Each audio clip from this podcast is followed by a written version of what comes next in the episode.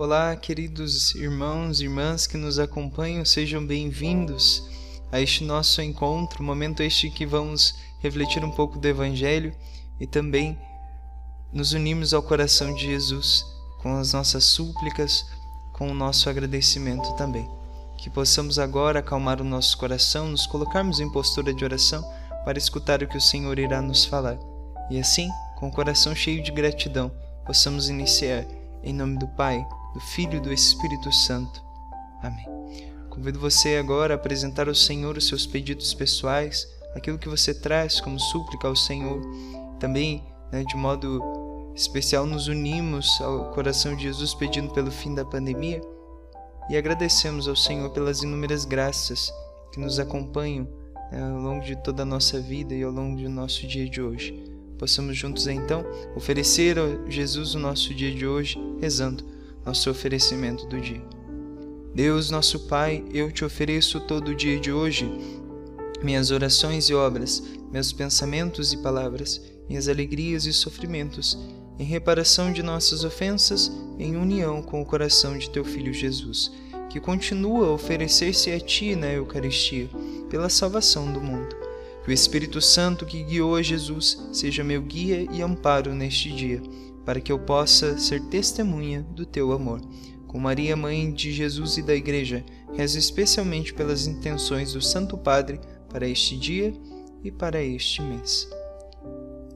Nesta quarta-feira, dia 18 de agosto, nós vamos refletir o Evangelho de Mateus, capítulo 20, versículos do 1 ao 16. Mas para não nos prolongarmos muito, vamos ficar apenas com o versículo 16. Vamos aí.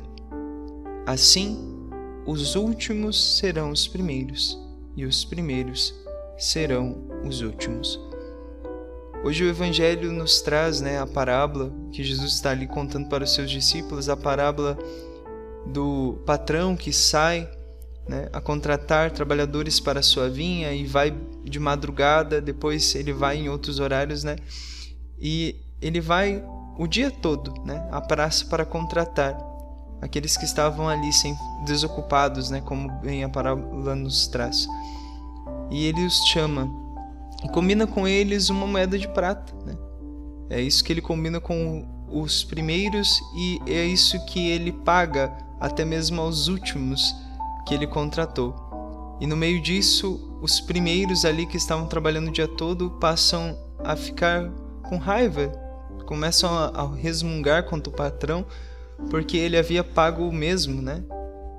E este evangelho vem despertar em nós, de certa forma, é uma reflexão a respeito de como nós temos uma lógica que vai muito é, vai passa muito longe, distante daquilo que é a proposta do evangelho, que não nos faz apenas olhar para nós, apenas olhar para uma espécie de recompensa. Se eu faço muito, eu ganho muito.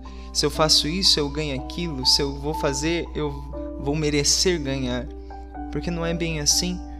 O Senhor nos chama a trabalhar, Ele nos dá a graça, Ele nos capacita, mas nós não somos merecedores dela. Independente do tanto que nós fizermos, nós jamais alcançaremos de certa forma um mérito para recebê-la. Mas cabe a nós refletirmos que o Senhor um dia olhou para nós e nos chamou, nos deu a graça, nos capacitou, pagou-nos o que era justo, né? Diante daquilo que nós nada, né, nada merecíamos, vamos colocar assim. Mas o Senhor olha para nós e desperta-nos para esta realidade ele nos chama e devemos nos alegrar por aqueles que caminham ao nosso lado e são por eles chamados também. Aqueles que precisam né, estar também neste caminho, trabalhando nesta obra do Senhor, trabalhando para este patrão que é Deus e nos alegrarmos por isso. Não apenas ficarmos focados em um mérito, de sempre que eu fazer alguma coisa eu preciso ser reconhecido, eu preciso ser louvado. Não vai muito além disso. É recebermos o que é justo e nos alegrarmos, porque temos pelo menos esta graça. Que possamos refletir isto em nosso coração. Sagrado coração de Jesus, confio e espero em vós. Divino Espírito Santo, iluminai-nos. Bem-aventurada Clélia Merlone, rogai por nós. Em nome do Pai, do Filho e do Espírito Santo. Amém. Tenham todos um excelente e abençoado dia e até breve.